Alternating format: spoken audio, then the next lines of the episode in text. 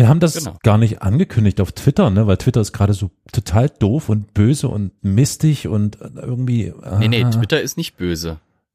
Naja, doch, also, naja, doch schon. Der Besitzer ist böse. Der auch, der auch, aber die setzen natürlich dann nur um, was er befiehlt und ähm, also ich komme gar nicht mehr in Twitter rein. Also zumindest, ich habe keinen Bock jetzt hier so, ne?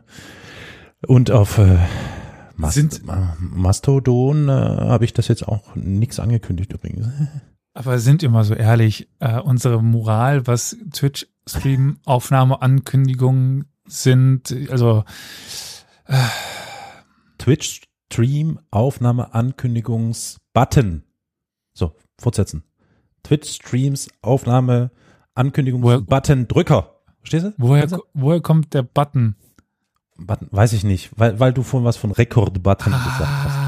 Das ja. war noch in meinem Kopf kurz, war noch im nee, einfach nur die Ankündigungen sind da, ähm, sind wir etwas faul, ob dessen, dass wir, also ich habe bis vor einer halben Stunde noch äh, gearbeitet, so ungefähr. Hm? Ich arbeite Ah. noch. nennst du das. Ja, im Grunde genommen ja. also ich habe mir dann kurz was zu essen gemacht und dann sind wir jetzt hier in die Aufnahme rein. Ne? Aber, Carol, Ja, möchtest du anfangen? ich muss anfangen, ne? Warte mal, dann muss ich aber jetzt hier natürlich auch Musik einspielen. Das ist doch. Nein, ist ja falsch. Moment, jetzt musst du mit dem. jetzt bin ich dran. Die Äh, habe ich noch nicht auf dem Warte, Soundboard. warte, dann ist es. Ich liebe die Spontanität des Humors dieses Kanals. Diese hier. Nee, halt, ach, oh Gott, nein, falsch. Oh Gott, halt, halt, halt. Wobei, das passt vielleicht sogar. Aber okay. Die Sendung mit dem Klaus? Die Sendung mit dem Klaus. Das ist natürlich richtig. Und, ah, immer noch ohne Victoria. Oh, damn. Ich Die hab's heute noch nicht da. Drücken wir auf den Knöbel. Shalom, meine Freunde. Pochtwein hast du jetzt verschüttet. Ein bisschen. Dann hast du das Falsche reingemischt. Was? Nicht wahr? So, sieht doch schon mal besser aus. Okay, ich bin bright. Herzlich willkommen zur Plauderstunde. Mensch, der Elias. Also, der redet mir immer ins Wort. Dabei ist das bloß aus der, wie heißt denn das, aus der Dose. Buchse. Aus der Buchse. Genau. Liebe HörerInnen, schön, dass ihr eingeschaltet habt bei Twitch, bei dem äh, Podcast, Stream, Podcast, äh, Download eurer Wahl auf der Podcast-Plattform eurer Wahl. Hier ist wieder euer Lieblingspodcast, der Podcast Historia Universalis, der Geschichtspodcast, der Geschichtspodcast, der auch ein bisschen Spaß macht, der nicht so trocken daherkommt, sondern der mit Steppenreiter durch die trockene Steppe und ähnliches reitet und aber eben trotzdem nicht den Humor verliert. Und heute ist eine gute Gelegenheit, das mal wieder auszuprobieren auf ganz anderem Niveau. Wir sind heute nämlich, das habt ihr schon am Intro erkannt, nicht in einer klassischen Folge, sondern in einer Plauderstunde gelandet. Das heißt, der liebe Elias, Hi. Ich starte auch gleich mit einer Frage, die mir Der- ich bin noch heute nicht. Ich bin noch Ja, nicht egal, fertig. egal. Nein, nein, nein, nein, nein. Ich stelle dich hinten an. Die anderen können nämlich dann über ihre Vorstellung gerade diese Frage mitbeantworten. Ich habe mich gerade oder heute Mittag musste ich unseren Podcast irgendwo eintragen und habe mir dann die Frage gestellt, werden die mit Komma oder Punkt ge- geschrieben? Historia Universalis Punkt, der Geschichtspodcast oder Historia Universalis Komma, der Geschichtspodcast? Und damit darfst du die anderen auch begrüßen. Ich bin für Bindestrich. vielen Dank, Flo, vielen Dank, Flo, das ist richtig so. Weder Punkt So. noch Komma. Das kann ja wohl nicht wahr sein. Was ist denn das? so, aber jetzt, jetzt genug geschwafelt. Wir, wir, wir, wir sind ja nicht zu dritt jetzt hier. Das wäre ja viel zu schade. Nein, wir haben einen Ehrengast hier in unserer Runde, nämlich den hochverehrten und hochgeschätzten Martin, der wiederholt da ist. Hallo Martin. Ja, hallo zusammen. Freut mich wieder hier zu sein. Die treuen HörerInnen unseres Podcasts und vielleicht auch die nicht treuen, das werden wir sehen, wissen vielleicht, warum Martin jetzt hier ist und sie kennen Martins Stimme und auch seinen Namen, auch bekannt unter König Otto. Hat uns Martin vor einiger Zeit eine ganz besondere Folge mm, geliefert, möchte ich sagen, und uns zu Gehör gegeben. Da ging es nämlich um die Geschichte des Patentrechts. Und wir hatten ja schon in dieser Folge angekündigt, wir müssen unbedingt auf etwas lockerer Ebene ein paar Fragen miteinander besprechen und vor allem bei Martin mal nachfragen, wie sich was gestaltet. Und das ist heute die Gelegenheit dafür. Ja, Carol, Dann würde ich aber direkt mal hier das Wort bei dir belassen, weil, ja, was denn? Was, was, was, was bist du jetzt schon wieder am Lachen? Nee, warum lässt du das Wort bei mir? Das verstehe ich jetzt gar nicht. Naja, weil Ich du- finde es so am schön, dass er dich unterbricht, um dann das Wort bei dir zu lassen. Naja, jetzt habe ich Kaul unterbrochen. Der hatte hier äh, seine Moderation in den Raum gestellt und wollte sehen, ob wir da mit übernehmen. Aber ich spiele Genau. den Ball wieder zurück. Ja, so ist es. Das kennen, so kennen wir das, so lieben wir das, ganz genau. Aber bitte, ja? Wolltest du noch irgendwas ausführen dazu, Elias? Ich wollte dir nur sagen, du kannst gerne deine Fragen stellen. so, weil, ich dachte, du- Wenn ich mich Mhm. recht entsinne, hattest Ja. du bei der Folge, auf die wir rekurrieren, äh, am Ende schon gemeint, du hättest da noch so ein oder zwei Fragen. Aber vielleicht ähm, soll ich denn mal der, darauf die quasi den, den Aufhänger nochmal aufgreifen, den Martin damals in den Raum ge gestellt hat. Oder Martin, mö- möchtest du das noch machen? Mm, Da, da, darf ich da, entschuldigt bitte, ihr Lieben, darf ich nochmal da ganz, wir spielen ja gerade den Ball hin und her und alle anderen gucken gelangweilt zu. Nee, Boing, passt auf, boing, nur ganz kurz, ähm, äh, bevor wir jetzt wirklich hart einsteigen in das Thema, hätte ich noch eine, also wir vielleicht chronologisch vorgehen, es kann ja Menschen geben, die die Folge, über die wir sprechen, nicht gehört haben oder noch nicht gehört haben. Und Dann müsst ihr es jetzt machen. Dann müsst ihr es jetzt machen. Oder aber, ich wollte vielleicht, um das chronologisch mal abzuarbeiten, ganz kurz darauf eingehen, wer Martin eigentlich ist. Vielleicht für diejenigen, die es nicht mehr in Erinnerung haben, nicht mehr gehört haben. Martin, ich hoffe, ich gebe es richtig wieder. Du bist, nennt man das so, offiziell Patentrechtsanwalt. Ist das richtig? Patentanwalt ist Oh. wahrscheinlich die bessere Okay. Bezeichnung. Weil mit Patent. Rechtsanwalt äh, habe ich äh, nicht viel zu tun. Es ist dann durchaus was anderes. Patentanwälte sind in erster Linie Ingenieure und Naturwissenschaftler. Genau da wollte ich nämlich hin. Das haben wir nämlich in der äh, bereits erwähnten Folge zwar angeschnitten, aber es ist eben dann doch dem Schnitt teilweise zum Opfer gefallen. Und da wollte ich doch gerne mal von dir hören, lieber Martin. Was unterscheidet denn einen Patentanwalt von einem Rechtsanwalt, wie wir ihn so klassisch kennen?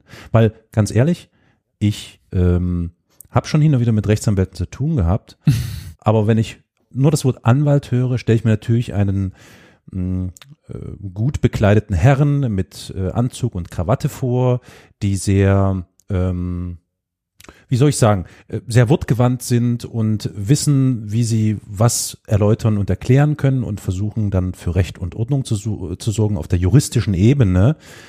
Ähm, das ist jetzt positiv ausgedrückt, was man von Anwälten sonst so vielleicht kennt oder denkt. Aber ich glaube, bei dir, in deinem Falle, für, bei Patentanwälten, hast du ja schon erzählt, ist es ja ganz anders. Ihr seid ja eigentlich Ingenieure, ihr seid ja wirklich richtige Praktiker, nicht irgendwie trockene Theoretiker. Naja, äh, so weit ist es dann auch wieder nicht. Also letztlich können sich Patentanwälte auch mit Rechtsanwälten zu einer Kanzlei zusammenschließen. Und äh, so gesehen, je länger man als Patentanwalt tätig ist, desto weniger unterscheidet man sich nach außen von Rechtsanwälten, würde ich jetzt mal behaupten. Nach außen im, Sinne- nach außen im Sinne von, äh, wie man Kleidung. aussieht, oder? Ja, genau, so wie du es so wie du es eben Okay, beschrieben hast. Also ich würde jetzt sagen, äh, letztlich übt man dann auch einen Anwaltsberuf aus, hat Ja. dann darf vor be bestimmte Sachen wahrnehmen, darf vor Ämtern auftreten, darf auch vor Gerichten in bestimmten Fällen auftreten. Und da arbeitet man oft mit Rechtsanwälten zusammen.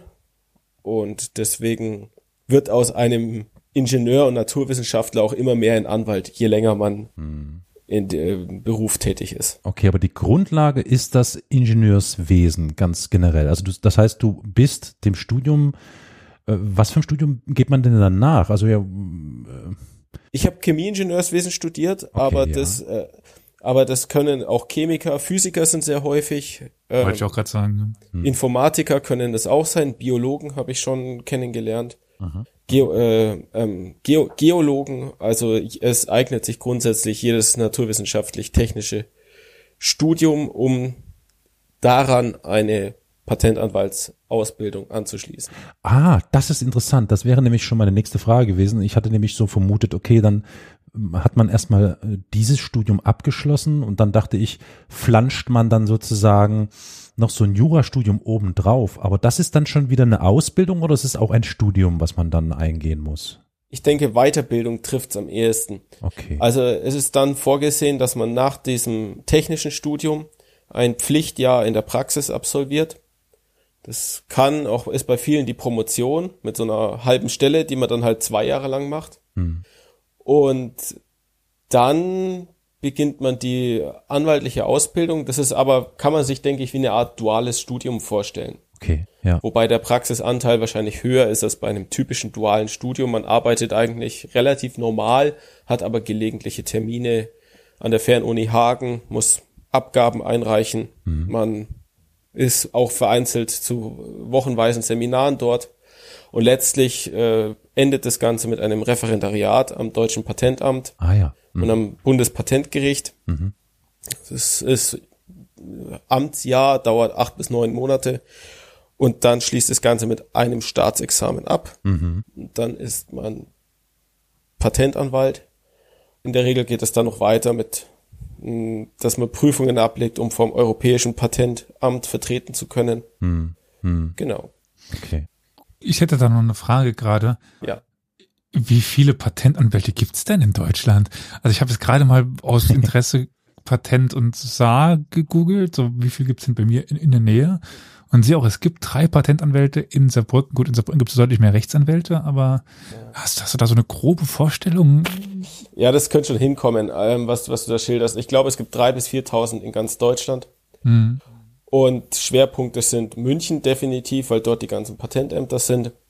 Aber auch Berlin und Düsseldorf ähm, sind sicherlich Schwerpunkte, wo es viele gibt. Aber in einer Stadt wie Saarbrücken von der Größe her, auch so von der ein bisschen, bisschen ab, abseits von diesen großen Patentzentren, würde ich jetzt mal sagen, sind drei Anwälte realistisch. Wenn man genauer guckt, sind es bestimmt noch ein paar mehr, aber Hm. Hm. ja. Ich sehe jetzt auch hier einen, der vom Europäischen Patentamt zugelassen ist. Es gibt aber auch einen französischen Patent- und belgischen Patentanwalt hier. kann durchaus sein. Ja, genau. Grenzgebiet. Interessant. Historia Universalis ist ein kostenloser Podcast. Allerdings kostet uns seine Vor- und Nachbereitung jede Woche viele Stunden. Wenn dir gefällt, was wir tun, dann freuen wir uns über eine Kaffeespende über co-fi.com slash Historia Universalis oder finanzielle Unterstützung in Form einer SEPA-Überweisung. Alle weiteren Informationen zu Spendenmöglichkeiten findest du in der Episodenbeschreibung. Frage an dich, äh, Martin. Wenn das jetzt nicht zu persönlich ist, mich würde schon interessieren, ist das eher ein, so eine sporadische Entscheidung gewesen? Oder vielleicht doch schon irgendwie so im Laufe vielleicht des, des Studiums so ein Sporadisch, meinst du Traum? spontan. Ne, sporadisch. Sporadische Entscheidung. Ja, selten, meint er. Also quasi wie viele Physikstudierende oder Chemie für, äh, oder? Carol, dich richtig? Ja, schon, doch, ja, ja. Habe ich Naja, jetzt irgendwie einen Denkfehler? Also das, die Frage kann man eigentlich auch, ist es nicht persönlich, die kann man durchaus auch beantworten. Also es ist natürlich jetzt was, was viele, also Naturwissenschaftler, Ingenieure haben es in der Regel nicht so gern mit Texten schreiben, Texte lesen, ja, die haben es dann eher so mit Zahlen und Rechnungen und praktischen Tätigkeiten. Und natürlich, äh, wenn, wenn man jetzt sich für diesen Beruf interessiert, dann sollte man natürlich auch eine gewisse Freude mit Texten haben, weil man viele Texte liest, viele Texte schreibt, was halt auch ein Anwalt letztlich macht. Und meistens äh, auf so Berufsmessen oder so, da stellen sich schon auch äh, Patentanwaltskanzleien vor, ja, also so Jobrekrutierungsmessen oder Ja. so. Und dann kommt man durchaus auch während dem Studium einfach mit diesem Beruf mal äh, in Kontakt. Und so bin ich auch letztlich in Kontakt gekommen und habe das für mich in der Hinterhand behalten. Es war jetzt nicht von Anfang an mein Ziel, definitiv das zu machen. Dafür wusste ich zu wenig davon, aber es hat sich dann halt so ergeben, ähm, dass ich irgendwann da vor der Entscheidung stand, mich für diesen Weg zu entscheiden. So habe ich das dann äh, betrieben. Ja, ja. Und ich gebe Flo recht. Ich glaube, ich habe tatsächlich spontan gemeint, sporadisch würde gehen, der Begriff, aber das trifft hier nicht ganz den Kern. Also Dankeschön, Flo, für deinen Einwurf. Ähm, vielleicht noch eine, jetzt wird's richtig persönlich, pass auf. Ähm, der heiße Stuhl. Ähm, ist das existenzsichernd? Ich meine, wir haben jetzt gerade gehört, es gibt verhältnismäßig wenige Patentanwälte im Vergleich wahrscheinlich zu dem klassischen Rechtsanwalt, wie wir ihn so kennen, ne? weil ich glaube, da gibt es schon ja Anwälte wie Sand am Meer wie man so sagt. Patentanwälte weniger. Ist das einigermaßen existenzsichernd oder ist das äh, ja eher durchwachsen, wenn man das so allgemein vielleicht beantworten kann? Du musst es ja jetzt nicht persönlich auf deine. Ich denke, bei Rechtsanwälten gibt es ja eine starke Diversifizierung. Also es gibt, äh, glaube ich, eine riesen Einkommensspanne und so ist es bei Patentanwälten grundsätzlich auch. Hm. Also Und es gibt vielleicht auch Branchen, oder? Wo, wo ähm, ja, das natürlich. Salär dann. Natürlich. Ja, mhm, okay, ja. Lass mich raten, welche Branche könnte das sein? Ähm, Pharmazie? Kann ich gar nicht so genau sagen. Okay. Auch da ist sicherlich äh, ist schwierig. Mhm, okay. Aber ich glaube, es ist halt auch ein Berufswunsch, den jetzt nicht so viele Leute mit sich tragen. Also wenn jetzt plötzlich jeder Physik- und Chemiestudent, Studentin sich entscheiden würde, ich möchte äh, Patentanwältin werden, Mhm. ich glaube, dann wäre es schwierig, damit sich äh, sein Brot und was dazu verdienen. Aber da, wie Martin ja schon, schon sagte, die Entscheidung ja eher eine seltene ist, dann Mhm. Mhm. wird es wiederum wieder nicht ganz so schwierig sein, trotz der doch wenigen Anzahl von Ja. Jobs. Ja. Ich stelle es mir auf jeden Fall sehr reizvoll vor, weil das scheint eine, ich hoffe, ich romantisiere jetzt nicht zu sehr, aber es scheint schon eine, eine interessante Mischung zu sein aus, aus diesen vielen Gebieten, die man mm, studiert hat, die man gelernt hat, die man kennengelernt hat, das alles miteinander zu verbinden und dann eben auch noch auf dieser mitunter juristischen Ebene ähm, auszufechten und auszutragen, das klingt irgendwie spannend. Also das, das ist schon irgendwie, wie soll ich sagen, fast John Grisham-like irgendwie. Auch das kann man natürlich so, äh, gibt solche und solche Positionen. Ja, es gibt natürlich die Möglichkeit, ein breit gefächertes Anmeldespektrum zu haben, dass man verschiedene Sachen macht. Es kann einem aber auch passieren, dass man sein ganzes Berufsleben lang äh, äh, Händchen, ähm, Maschinen anmeldet, die die Hühnchen äh, schlachten und zerlegen. Ja. Ja gut, wenn es Also- Geld bringt, warum nicht? Ne? Aber es ist gut, ja, die Spannung geht dann wahrscheinlich verloren im Laufe der Zeit, das stimmt. Ja, also es gibt auch da eine Spezialisierung. Ja, Und wenn, wenn man die 500. Handykamera-Anmeldung geschrieben hat, ist vielleicht auch da die Luft etwas raus. Das ist, denke ich, auch normal. Carol, hast du da noch eine Frage in die Richtung? ich hätte noch, noch was. ja, eine hätte ich noch. Oh, dann, ja. in der Hoffnung, dass ich sie dir jetzt nicht wegnehme. Aber Martin, Nehme ich kannst nicht. du, kannst du verraten, ähm, bist du eher spezifisch, äh, in spezifischen Gebieten unterwegs oder ist es bei dir, wie du vorhin sagtest, eher so breit gefächert? Eher breit gefächert. Es Okay. gibt schon ein paar Schwerpunkte, aber Und ein Lieblingsgebiet? Wo du sagst, das bearbeite ich am liebsten, da bin ich voll drin und äh, gehe darin auf. Wenn es natürlich mit dem eigenen Studium und mit der eigenen Geschichte zu tun hat, Ja. dann und Themen behandelt werden, in die man sich vorher vertieft eingearbeitet hat, dann ist das natürlich besonders reizvoll. Aber man weiß nie, was kommt. Also äh, es gehört definitiv zu den Berufsqualitäten, sich sehr schnell in neue Gebiete einzuarbeiten und sich schnell für neue Themen interessieren zu können, dass man dass man es ja mit allem glücklich werden kann oder mit viel glücklich werden kann. diese Fähigkeit, die du da ansprichst, dass sich schnell in Themen einarbeiten, das ist, glaube ich, eine der wichtigsten Fähigkeiten, die man braucht und die man in vielen Studiengängen mitnehmen kann und dann trotzdem in anderen Bereichen arbeiten kann. Also die, dieses Einarbeiten in neue Themen, das ist so, so, so, so wichtig und das geben einem auch andere Studiengänge mit und ja, Mhm. es ist schön, dass man das auch dort nochmal braucht. Äh, bevor ich meine Stelle frage, äh, kommt noch was aus dem Chat. Meine Frage aus dem Publikum. Warst du schon mal in einen, ich glaube, ich mache hier mal ein Anführungszeichen dazu, Patentkrieg verwickelt? Boah, spannend. Was ist ein Patentkrieg? Streng genommen ist natürlich jede, äh, jede Streitigkeit, jeder Verletzungsstreit. Natürlich, Patente werden angemeldet, Patente werden erteilt, Patente werden verletzt. Hm. Und manchmal äh, vertritt man die eine Perspektive, nämlich die des Inhabers, Hm. der, und manchmal vertritt man die Perspektive des Verletzers.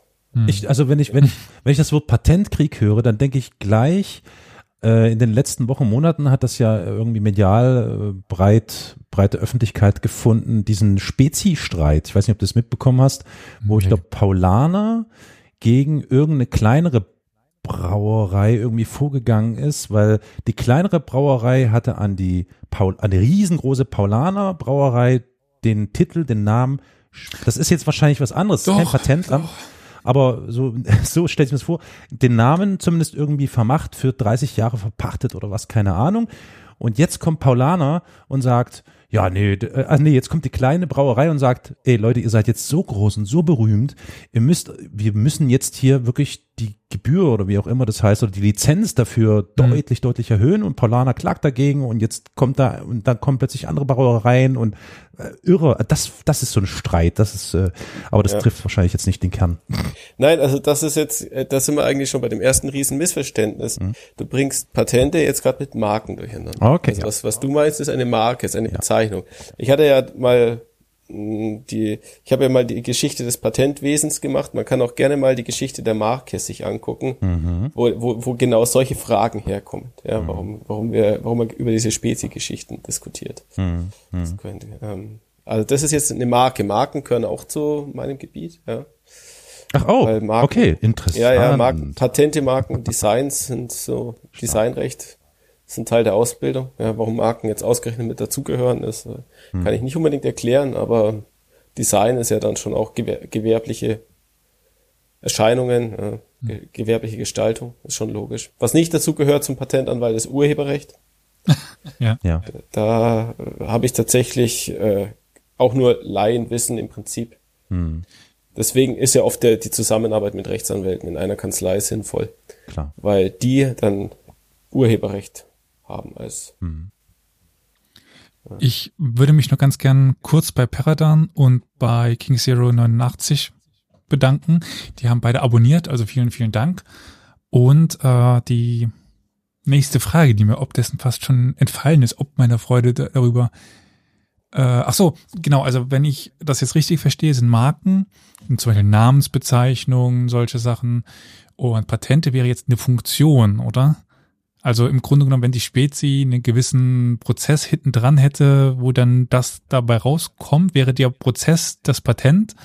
Und wenn man das Produkt dann benennt, dann sind wir bei einem bei einer Marke, oder? So ungefähr. Genau, also äh, ein Patent schützt eine technische Lehre, das kann ein Verfahren sein, zum Beispiel ein Herstellungsverfahren zum Herstellen von Spezi. Mhm. Äh, kann das durchaus sein und theoretisch auch das Produkt dahinter. Das kann auch durch ein Patent geschützt werden. Und die Bezeichnung, die Ma der Name, das ist dann die Marke. Mhm. Möchte Carol dir jetzt nicht wieder ins Wort fallen? Hast du jetzt noch was? Ich hatte genau dasselbe Ansehen, ich wollte dir nicht ins Wort fallen, du darfst. Okay, gut.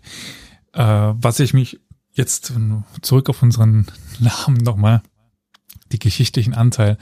Wenn man sich jetzt in dem Studium befindet, und ich weiß ja schon die Antwort ein bisschen, weil wir schon uns auch unterhalten haben, aber ich nehme mal an, jetzt äh, Teil dieses Studiums der Fernuni Hagen, das ist auch ein LLM, oder?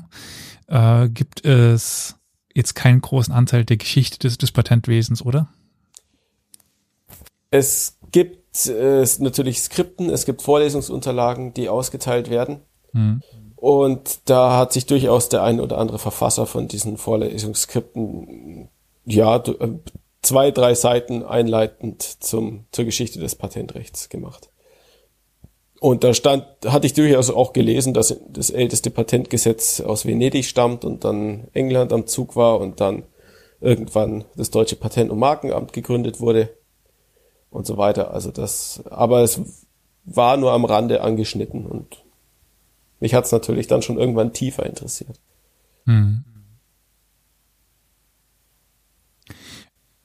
Und hast du dich dann schon direkt am Anfang damit beschäftigt? Also wie war dein Zugang, be bevor wir jetzt nochmal zu der, die ich, dass ich eigentlich angeteasert hatte, dieser Frage, mit der du letztes Mal dein, ähm, dein, wie könnte man es nennen, dein, dein Beitrag hier vorgestellt hast. Äh, hast du dich direkt schon von Beginn dafür interessiert oder ist das erst dann so im Laufe deines Studiums gewachsen? Also sagen wir es mal so, das in, d- speziell damit beschäftigt habe ich mich mh, erst tatsächlich mit der Folge, die ich angeboten habe. Das war auch so für mich der Anlass, dass ich mich selbst mal damit beschäftige. Deswegen, ich habe viel mehr tatsächlich das erste Mal angelesen und es davor oft nur bruchstückhaft gehabt. Ich interessiere mich jetzt sehr für Geschichte, aber meistens will mir dann manchmal auch ein bisschen Abstand in der Freizeit von dem, was man beruflich macht. Nur das war für mich dann also Was? ja. Und Geschichte ist ja mein Hobby im Prinzip. Nur dann hat sich halt mal irgendwann angeboten, dass ich mir dachte, was könnte ich vielleicht mal äh, zu diesem Podcast hier beitragen. Und da dachte ich, dass diese Perspektive vielleicht dann doch selten ist und vielleicht äh, ist nicht jeder zumindest so könnte, wie ich es vielleicht könnte mit dem Vorwissen. Und deswegen dachte ich, äh, ist vielleicht jetzt gerade das, das, was man anbieten könnte. Und das war für mich dann tatsächlich auch die Initialzündung, äh, das für mich selber mal genau zu recherchieren. Das ist schön, da haben wir ja hier zumindest nicht nur auf der zuhörenden Seite etwas erreicht, sondern quasi auch indirekt bei dir. Das freut mich ja doch ein bisschen. Mhm. Äh, bevor ich jetzt wieder zurückkomme auf das, was ich die ganze Zeit sagen will, gab es wieder eine Frage, wo ich nicht weiß, ob du die beantworten kannst. Äh, Mikolo fragte, was mit Genpatenten sei. Also ich habe natürlich versucht, ein paar Themen zu antizipieren für die heutige Plauderstunde und mich da ein bisschen einzulesen, weil die natürlich nicht jetzt unbedingt zu meiner beruflichen Praxis gehören.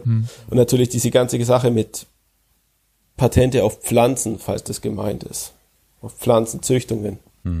Patente auf Bier, wie es teilweise in den Patente auf Saatgut, Biopiraterie, ähm, ja, habe ich mich auch ein bisschen eingelesen. Ja. Hm, äh, falls das gemeint ist. Ich denke schon, also das ist ja ein Thema, das mal vor einer, das war eine, wann waren das vor, äh, ich glaube, zehn Jahren oder sowas, mal ganz groß durch die ähm, äh, Presse gegangen ist, wo Monsanto versucht hat, hier ganz verschiedene Patente auf äh, Genmaterial von Tieren, auch vom Mensch zu erwerben. Äh, wo dann immer die Frage so war, oh Gott, kann jetzt eine Firma quasi das Recht auf das, auf die DNA des Menschen haben und so ein Zeug wo natürlich auch wieder viel Missverständnis dabei war und viel Panikmache, aber ich glaube, darauf bezieht sich auch die Frage. Ja, darauf bezieht sich wahrscheinlich die Frage und das, was Ja. du sagst, Flo, ist da schon, ist da schon äh, richtig. Ja, also es gibt natürlich be bestimmte Bereiche, auch im Patentgesetz, äh, deutsch wie europäisch, in denen man keine Patente vergeben möchte. Ja, aus, aus, wo man sagt, naja, dieses Wechselspiel aus äh, Fortschritt, zeitlich befristeten Monopol und Sperre für die Allgemeinheit möchte man in bestimmten Fällen nicht haben. Ja, zum, so sind zum Beispiel medizinische Heilverfahren vom Patentschutz ausgenommen. Also ein Arzt muss nicht recherchieren nach Patentschutz, wenn er ein Heilverfahren anwenden möchte.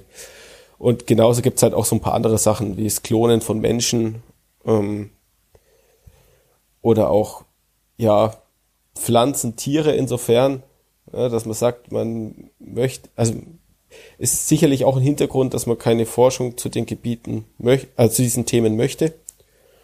Und daher schon mal das Patentgesetz so schreibt, dass es in diesen Bereichen gar keinen Patentschutz geben kann. Und dadurch wird zumindest hier in Europa die Forschung zu den Themen auch uninteressant. Ich weiß nicht, hatten wir das das letzte Mal? Wie ist denn das?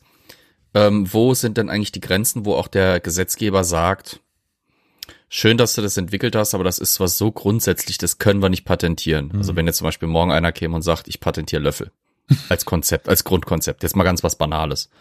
Äh, wo zieht da der Gesetzgeber die, die Grenzen und, und wo äh, setzt er dann auch, äh, ja eben, ja, wiederhole ich mich eigentlich, die, Gre- die, die, Grenze. Sein Stopp, ja, Ja. die Grenze. Darf ich kurz Naja. da rein und ein bisschen rumraten? Also einerseits ist der Löffel ja schon nachweisbar lange, lange, lange, lange, lange da. Also wahrscheinlich bekäme man für sowas nicht ansatzweise, selbst wenn es die Mistgabel ist, die ein bisschen komplizierter ist, äh, muss, muss es nicht für einen Patentschutz was Ja, relativ Löffel und Mistgabel ist auch was Unterschiedliches. Ja, ja, ja, ich meine nur die, ich wollte jetzt irgendwie eine, eine, eine Sache, die ein bisschen komplizierter oder ein bisschen spezifischer ist als ein, ein Löffel machen. Ähm, dabei ist mir nur die Mistgabel aus welchen Gründen auch immer eingefallen. äh, nee, also ich meinte, muss nicht für den Patentschutz etwas, also eine Sache etwas spezifischer und etwas neuer und noch nicht da gewesen sein. Jetzt, das ist jetzt meine Perspektive, die ich dazu hätte und das als Anteil der Fragestelle von Flo. Ja, also man könnte jetzt Paragraph 1 äh, des Patentgesetzes zitieren. Ja, Patente werden für Patente werden für Erfindungen auf allen Gebieten der Technik erteilt, sofern sie neu sind, auf einer erfinderischen Tätigkeit beruhen ja, und gewerblich anwendbar sind. Und damit ist der Löffel schon mal raus. Genau, der ist nicht neu, Außer du, könnte man sagen. außer du erfindest den selbstlöffelnden Löffel. Also den du nur so hältst und dann fährt er in, in, ins Wasser oder in, in die Suppe oder so und dann bewegt er sich zum Mund hoch. Ich glaube, den könntest du äh, patentieren, den selbstlöffelnden Löffel. Ja, ja. Also ich habe jetzt zum Beispiel mal äh, spaßeshalber geschaut, äh, wie viele Patentanmeldungen existieren mit dem, die einfach im Titel das Wort Löffel haben. Ja, und da kommen 444 Treffer. Oh, Löffel für Kleinkinder, Speziallöffel, ähm, Eimer oder Löffel mit verstellbarem Fassungsvermögen. Also es ist durchaus so, dass man auch Löffel, äh, das mit dem Löffel. sofern der, dieser Löffel no, äh, neu und erfinderisch ist, äh, dass man es sogar sowas äh, zum Patent anmelden könnte. Ja. Man sollte den Löffel nur nie abgeben. Löffel für Kaffee und so weiter steht zum Beispiel hier im Titel. Löffel und Gabelverlängerung. so, so, das sind die Ti Titel von Patenten. Okay, Löffel mit drehbarem Stiel. oh je. okay Löffel Flo, wir können Flo. Löffel patentieren. Spachtel beziehungsweise Löffel. Ich stelle mir gerade den gyroskopischen Löffel vor, der irgendwie beim Suppe, da, wo es scheißegal ist, ob du beim Suppelöffeln, wie du die Hand hältst, weil der Löffel quasi selber. Ja. Meine Fresse. Ja, Ich selber okay. austariert. Ja. Ey, Alter, das muss man doch Ein- für sich ein- behalten, solche Ideen. Oh, Geschäftsidee, ja. Nein. nein. Oder Carol, vielleicht für dich mit, eine mit Löffel arbeitende Zigarettenmaschine. Oh, oh, sehr interessant. Was ist denn da? Ja, ne? Eine mit Also- Löffel arbeitende Zigaretten. oh Gott. Okay. löffelt dir die Filter äh, richtig voll. Ich glaube, du könntest jetzt einfach die nächsten zwei Stunden lustige äh, Patente vorlesen. Wir hätten die Folge gerettet in Ja. einer Ja. Hinsicht. die Also. das Wort Löffel haben. Ja. Wir haben aber auch wieder Nachfragen aus dem Dings, aus dem, aus dem, äh, Ja. Aus dem Löffel. Hm. Ich, Aus dem, genau. Löffeln, löffeln wir mal die Suppe aus, die uns da der, der Chat eingebrockt hat. äh, ja, ich gehe ein bisschen nochmal höher. Ich werde meine Frage nie stellen können. Äh, warst du, den hatten wir schon mal, Publikumsfrage, machst du auch Lizenzrecht? Also wenn eine Firma die Lizenz zur Burgerproduktion, das wird echt spezifisch langsam, äh, das ist übrigens Superbur, zur Burgerproduktion an eine andere Firma weitergibt. Naja, also das mit Patenten auf Burger ist auch nicht so, ist auch nicht so absurd, wie es jetzt vielleicht klingt. Ja, ich habe ja mal spaßeshalber geschaut, diese ganzen, diese Moment, hast ganzen du wieder Burger eingegeben? Nicht ganz, aber ich habe, es war jetzt, es war ja zum Beispiel mal der Hype ja so um Beyond Meat, diese veganen Ja, Burger. Ja. Und die Rezepte dafür, das kann man, findet man auch eine Menge Patentanmeldungen für die pflanzlichen Buletten. Das ist ja gar nicht so trivial, den Geschmack, die Konsistenz und das Bratverhalten von Fleisch zu imitieren. Und auch sowas kann der Gegenstand von Patentanmeldungen sein. Und sowas kann man dann natürlich auch lizenzieren. Ja, und äh, die, die rechtliche Seite von der Lizenzierung von so Sachen, das gehört auch zum Tätigkeitsspektrum eines Patentanwalts. Ja. Gibt es eine Such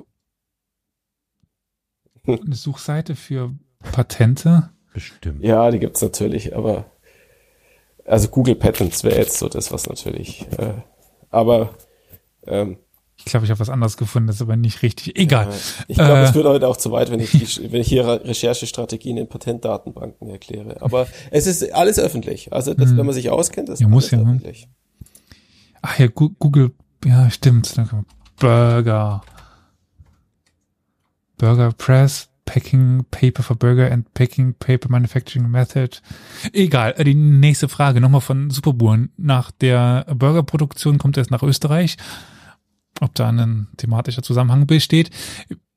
Wie stark ist der Einfluss der Politik? Im Moment patentieren die Österreicher alles in meinem Bereich, obwohl die unsere Meinung, unsere Meinung ist da der Rest der Welt, nicht patent, äh, nicht patentierbar sind. Also, ich glaube, den zweiten Teil können wir erstmal rauslassen, aber wie stark ist die Politik da einflussreich? Und wenn ich mich dann zurück entsinne an deinen äh, Vortrag, würde ich sagen, doch sehr stark, weil sie ja viele der Gesetze mitgibt, der, der Art und Weise, wie, wie patentiert gibt, aber verbessere mich gern, wenn ich da falsch liege. Ja, also ist- natürlich ist das auch, es ist schon eine Frage der, der, der Lobbyarbeit. äh, Aber ich habe jetzt dummerweise die Zeitschrift in der Küche liegen. Den kann ich jetzt nicht direkt vorlesen, aber wenn es jetzt darum geht, äh, wie viel Prozent aller Arbeitsplätze in der Europäischen Union sind auf Industriezweige zurückzuführen, also äh, haben mit Industriezweigen zu tun, in denen Patente regelmäßig angemeldet werden. Ja, dann kommt man irgendwie zu der Zahl, dass dass, dass 40 Prozent aller, aller Menschen einen, einen Arbeitsplatz hat, der, hat, haben, der in einer patentintensiven Industrie äh, angesiedelt ist. Und wenn, wenn, natürlich fürchtet man, wenn dann in der EU keine Patente mehr angemeldet werden können oder es auf bestimmte Sachen kein Patent mehr gibt, dann wandert diese Industrie natürlich in ein Land ab, in dem man billiger herstellen kann. Und deswegen und mit ja Ich hätte dich, ich hätte es nicht googeln sollen. Entschuldigung, wenn ich dich da jetzt äh, Ja. un- unterbreche. Aber das österreichische Patentamt hat ähm, 2005, wenn ich das hier richtig sehe, einen Behälter zum Formen von Schnee patentiert. Ja. Dann hier die United States haben eine Streichelmaschine für Hunde patentiert. Das ist ja stark. Äh, das hier ist, glaube ich, eine, ja, das ist ein Patent auch von den, von den Amis von 1981. Eine Zunge rausstreckmalmaschine. Früher, wenn man sich natürlich an die letzte Folge zurückerinnert, ja, da mussten Patente auch eine gewisse Nützlichkeit haben. Das ist heute nicht mehr der Fall. Neu, erfinderisch und äh, und technisch. Ja, das sind die wesentlichen Bedingungen. Und dann steht im Patent nichts im Wege. Ob das sinnvoll ist, ob man das damit Geld machen kann, steht auf einem anderen Stern, aber es geht. Und dann hier von Deutschland ist irgendwie der Rasenmäher mit Einrad hinten dran. Was? Egal. Äh, ich glaube, es gab es keine weiteren Fragen aus dem Publikum. Dementsprechend Oh würde ich es. ich bin froh. Naja, gut, ich meine, der Einfluss, es ist klar, diese, ähm, die Patentgesetzgebung, äh, Patentgesetzgebungen sind weltweit schon ein bisschen unterschiedlich, aber eig- also im Wesentlichen ist es schon gleich. Also man kann sich schon eigentlich darauf verlassen, dass wenn man hier in Deutschland für eine Erfindung ein Patent bekommen würde, dann würde man auch in China und in Japan und sonst wo ein Patent dafür bekommen. Hm. Ähm, vielleicht in gewissen Grenzbereichen äh, sind die unterschiedlich, aber so für das Basiszeug ähm, bekommt man eigentlich, sind die Regeln weltweit gleich. Aber die Politik ist ja wahrscheinlich auch daran interessiert, die Patente je nachdem zu geben oder nicht zu, zu geben. Und da sind wir nämlich tatsächlich wieder bei deiner Ausgangsfrage. Ha, das wäre ja fast hier die, die äh, perfekte Überleitung. Ja. Äh, du hattest das, äh, deine letzte Folge so ein bisschen damit aufgehangen, um diese Diskussion um die Impfstoffe. Ja, Äh, jetzt in dem Fall um die Corona-Impfstoffe. genau. Und das ist ja ein politisch sehr aufgeladenes Thema, zu dem jeder sicherlich seine eigene Meinung haben kann, äh, beziehungsweise haben sollte, finde ich irgendwie. Äh, auch wenn diese Aufforderungen, das ist ja die ganz andere Frage, nach sich selbst informieren und so weiter, egal. Äh, das ist jetzt hier nicht eine Plauderstunde darüber. Aber vielleicht, dass wir da mal so ein paar Vergleichswerte haben. Weißt du, wenn nicht, dann auch nicht äh, tragisch, aber wie das mit den anderen Impfstoffen bisher aussah? Also wie sieht denn so Patentschutz bei Impfschützen bisher aus oder bei Impfungen? Weil ich glaube, mich erinnern zu können, dass zum Beispiel Polio und so weiter nicht patentiert worden ist. Oh, in die Vergangenheit gucken ist jetzt natürlich etwas schwieriger, weil natürlich, also für die heutige Frage ist alles, was länger als 20 Jahre her ist, nicht mehr relevant. Nicht für mehr relevant, ja. Weil Patentschutz ist auf 20 Jahre befristet Hm. und Also, Also- wäre es, Entschuldigung, wenn ich Ja. dich da unterbreche, wäre quasi nur, wenn es 1900, also wäre also Anfang des 19, äh, 20. Jahrhunderts während der spanischen Grippe, wenn es da schon einen Grippeimpfstoff gegeben hätte, der dann entwickelt worden wäre, das wäre eine vergleichbare Situation, weil da gab es eine weltweite Pandemie und die gab es ja seitdem dann erst wieder mit Corona. Also hatten wir seitdem keinen vergleichbaren Fall. Also wir könnten da jetzt gar nichts vergleichen. Wenn ich das jetzt so richtig sehe mit den 20 Jahren. Also wenn man jetzt äh, einen Vergleich in der Vergangenheit sucht für die heutige Situation, Hm. dann kommt man am ehesten noch äh, äh, ums Jahr 2000. Da gab's war ja AIDS ein sehr großes Hm. Problem und da ging es tatsächlich um die Frage, wie weit kann Patentschutz reichen bei der Bekämpfung von AIDS in Südafrika. Hm. Es ist ja eigentlich so, ein Patent ist territorial beschränkt. Das heißt, wenn ich in Deutschland ein deutsches Patent anmelde, dann gilt es erstmal nur für Deutschland. Jetzt geht's, das heißt, theoretisch, wenn ich jetzt in Südafrika keinen Patentschutz hätte, könnte es Südafrika mit dem Wissen, der in der Patentveröffentlichung steckt, hergehen und einen eigenen Impfstoff, ein eigenes Medikament herstellen. Natürlich meldet deswegen jedes Unternehmen, das es sich leisten kann, Weltweit an. auch in Südafrika ein Patent an. Und bekommt, und wenn die Voraussetzungen für Deutschland stimmen, stimmen sie grundsätzlich auch für Südafrika. Wenn sie in diesem Bündnis drin sind, das du mal vorgestellt hattest, du meintest, es gibt so eine weltweite Ver Genau. Verbindung, die, die Also, gegenseitig Anerkennung. Das ist die Pariser, also die älteste Sache ist die Pariser Verbandsübereinkunft, 1883 schon gegründet, dass man, und da gibt's ja zwei, zwei Prinzipien, eben dieses Prioritätsprinzip, dass im Prinzip jede Anmeldung weltweit anerkannt wird, sagen wir es jetzt mal so. Ähm, und die zweite, dass, dass die Inländergleichbehandlung, also dass, dass äh, zum Beispiel Deutschland muss einen französischen Patentanmelder genauso behandeln wie einen deutschen Patentanmelder. Ja. Interessanterweise äh, habe ich auch jetzt einen Artikel gesehen, was Russland gerade macht, dass Russland das tatsächlich gerade bricht. Ja, wir haben eigentlich ja schon in der letzten Folge gehabt, das Patentwesen ist auch recht krisenstabil, recht kriegsstabil. Auch in Kriegssituationen will man das Patentwesen nicht unbedingt antasten. Auf jeden Fall. Aber jetzt kommen wir zu dem Thema. Und das zweite, was ist, was eigentlich fast noch wichtiger ist, unter, unter dem Schlagwort TRIPS, Waiver, Wave, Verzicht, ähm, ist es ja jetzt auch in den Medien gewesen, dass es ja die WTO gibt, die Anfang der 90er Jahre gegründet wurde. Ja. Und in der WTO gibt es das TRIPS-Abkommen. Also ich habe jetzt, ich kann kurz nachgucken, was das heißt. Ja, ähm, das sind die Trade-Related Aspects of Intellectual Property Rights. Ja? Das heißt, und wer jedes Land, das in der WTO Mitglied ist, und das ist wirklich eigentlich jedes Land weltweit, wenn man mal von Nordkorea und äh, Turkmenistan absieht und so, ist jedes Land auf der Welt der WTO Mitglied. Und die müssen, sind also auch in diesem TRIPS-Vertrag drin. Und in diesem TRIPS gibt's halt auch, äh, ja, verpflichten sich alle Staaten, ja, Patente anzu, also Patente zu respektieren. Und da gibt's natürlich Ausnahmen. Die gibt's auch in Deutschland. Also es gibt es die Möglichkeit der Zwangslizenz. Ja, wenn jetzt also sich ein Unternehmen weigert, ein Patent zu benutzen, ein Medikament herzustellen, das Patent geschützt ist, obwohl ich dieses Medikament dringend bräuchte, dann kann eine Zwangslizenz erteilt werden. Ja, das heißt, es kann also ein drittes Unternehmen beauftragt werden, das Medikament in Zwangslizenz herzustellen. Und dann kriegt der Patentinhaber eine Entschädigung in Form von, keine Ahnung, einen kleinen Lizenzsatz. Und dann wird aber das Medikament hergestellt. Es hat jetzt sogar als Benutzungsanordnung gegeben im Infektionsschutzgesetz. Also das auch ähm, im Rahmen der Covid-Pandemie ist in Deutschland die Möglichkeit geschaffen worden, äh, dass Patente, also dass, dass die Benutzung von Patenten angeordnet werden kann. Ja? Aber gut, jetzt ähm, genau in, in Russland, ja, die die Geht wahrscheinlich da eher um militärische Sachen gerade. ja, natürlich auch. Auf jeden Fall, die haben jetzt diese, eine Liste der, also Russland darf auch in bestimmten Fällen Zwangslizenzen erteilen. Und natürlich, wenn die sagen, wir sind jetzt im Krieg und gewisse Patente brauchen wir, dann könnten die Zwangslizenzen erteilen. Aber die haben ja eine Liste der unfreundlichen, der Russland unfreundlichen Staaten erstellt. Und dann haben die tatsächlich, was ich gelesen habe, auch das Patentgesetz geändert. Ja, also das heißt, wenn eine Zwangslizenz erteilt wird und der Inhaber des, des Patents ist auf ist, äh, gehört zu einem Russland unfreundlichen Staat, dann gibt es keine Entschädigung. Also 0,0 Prozent. Und wenn es eben einen Russen, einen russischen Patentinhaber betreffen würde oder äh, aus einer. Liste der freundlichen Staaten, dann würde er noch 0,5 Prozent Entschädigung erhalten.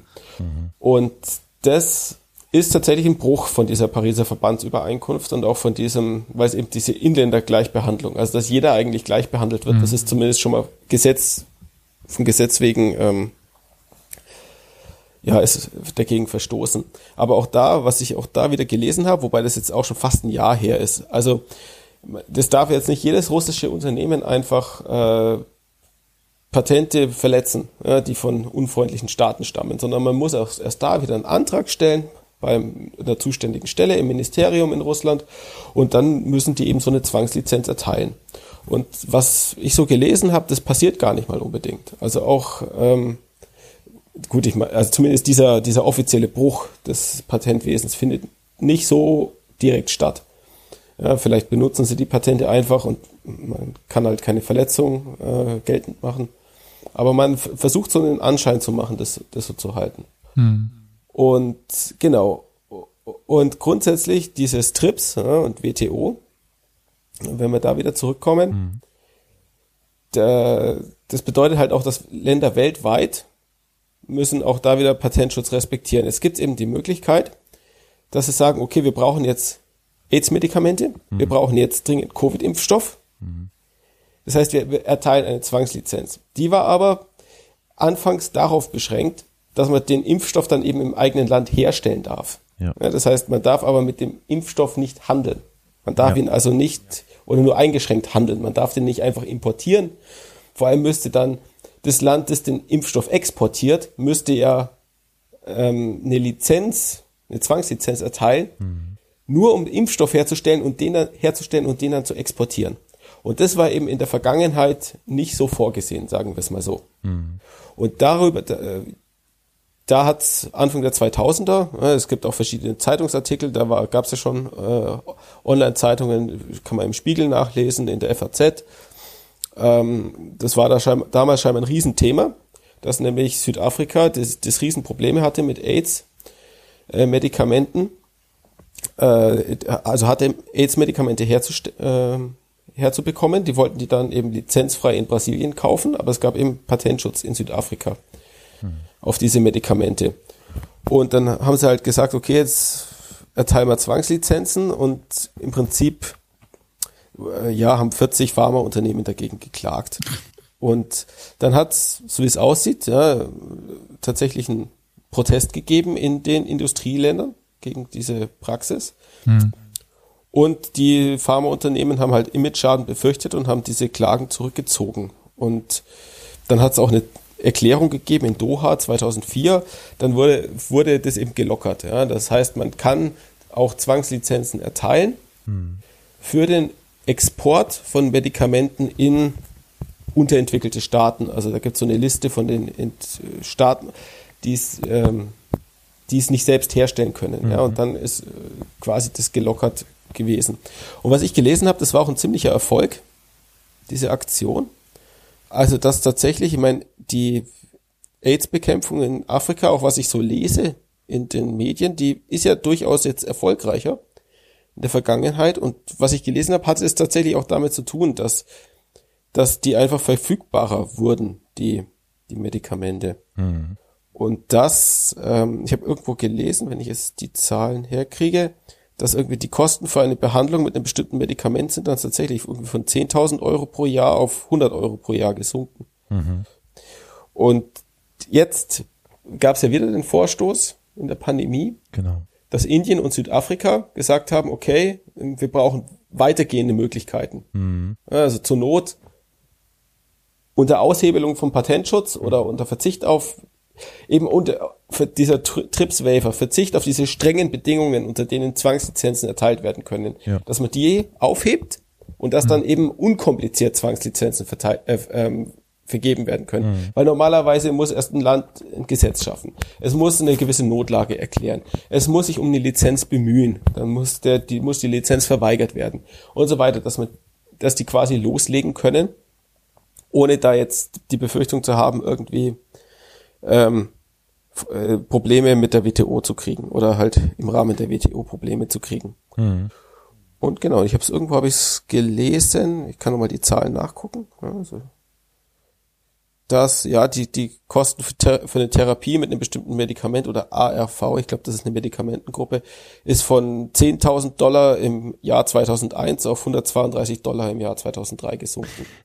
Wobei ich ja fast davon ausgehe, dass diese Kostensenkung, die da geschehen ist, ähm, ich glaube, das ist weniger vielleicht der Marktregulierung geschuldet oder ähm, ja, vielleicht dann eher tatsächlich solchen Lizenzfragen oder solchen ähm, Aufweichungen, als eher dann wirklich staatlichen Eingriffen. Ich erinnere mich da vor ein paar Jahren mal gehört zu haben, dass es in den USA so einige spezielle Medikamente gegeben hat von äh, Pharmazieunternehmen, die zu horrenden Insulin? Preisen, ich weiß gar nicht, nee, ich weiß nicht, ob es Insulin war. Nee, nee, das war Wäre was jetzt das anderes. Beispiel, was mir einfällt. Okay. Insulin gut. ist eigentlich das, was man immer so nimmt, weil das, äh, glaube ich, teilweise drei, vier, fünf, sechs Mal so teuer ist wie äh, Mhm. quasi in den nächstteuersten Industrieländern. Und die ganzen Leute gehen über die Grenze illegal nach äh, Kanada, Kanada. und kaufen sich dort auf dem Schwarzmarkt das Insulin, weil es dort günstiger ist. Deswegen Also- gab es doch diesen Skandal während der, sorry, aber während dieser, dieser Twitter, ähm, dieser, wie hieß das, Twi- Twitter, dieses Blue-Ding da, äh, wo man sich das Häkchen halt für Blaue 8 Haken. Dollar holt. Genau.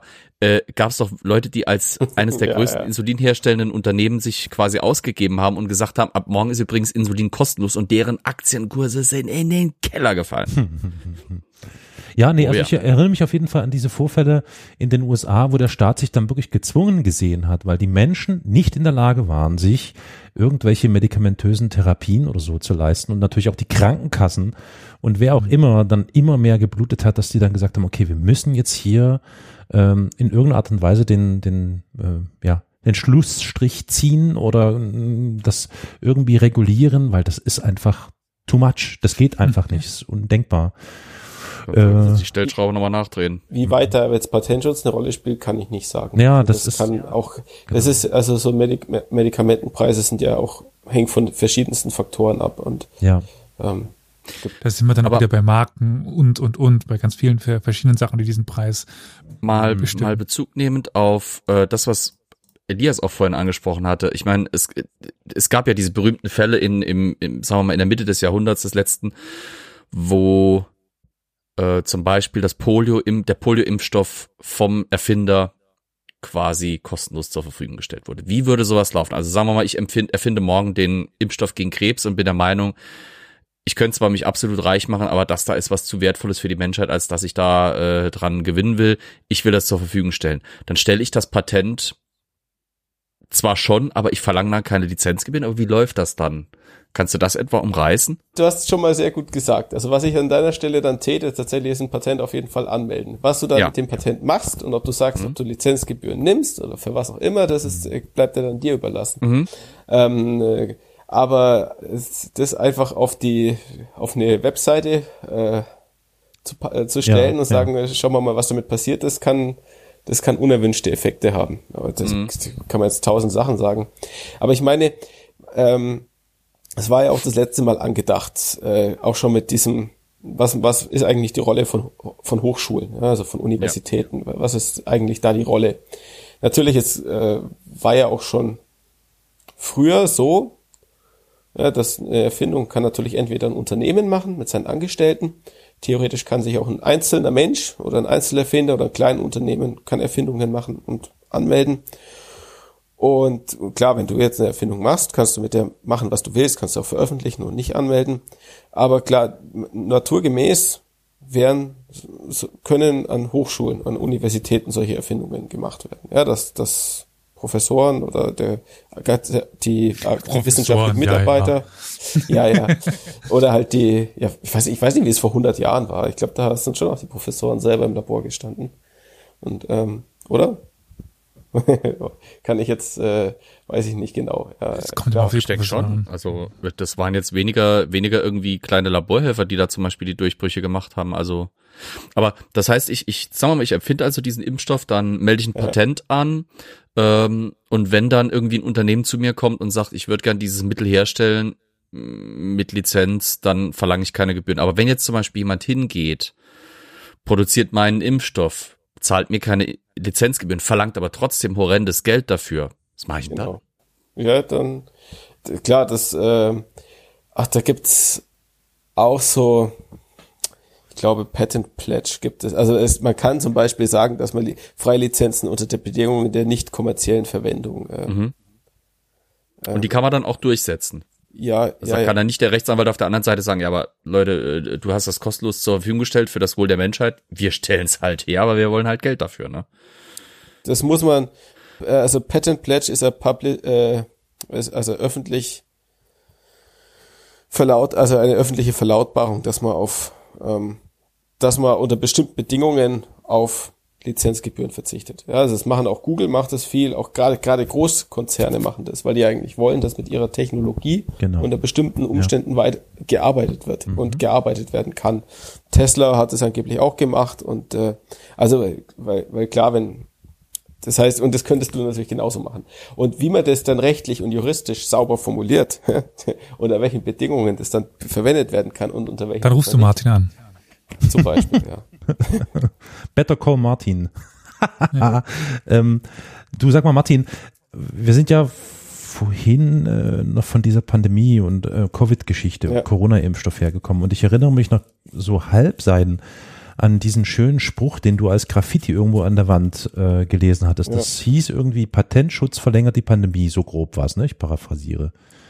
Patente schützen ist Pandemie erhalten. Pandemie erhalten, genau so. Ja. Und wir hatten das ja gerade schon so ein bisschen angeschnitten, äh, diese Zwangslizenzen und das Trip-Abkommen und so weiter und so fort. Ja. Und es ist ja inzwischen so, dass vor gar nicht allzu langer Zeit, so vom groben halben Jahr oder so, gab es ja dann wirklich diese Entscheidung, dass Ja. ähm, die Patente für den Corona-Impfstoff äh, gewissermaßen ähm, erstmal ähm, ja, auf Eis gelegt werden oder die Pharmaunternehmen darauf verzichten müssen. Und ich würde von dir gerne hören, wie du das siehst, weil du hattest ja auch da so eher eine kritische Haltung zu diesem Spruch, Patente erhalten, verlängert die Pandemie. Siehst du das, äh, trifft das zu, trifft das nicht zu? Wie würdest du das ungefähr einordnen?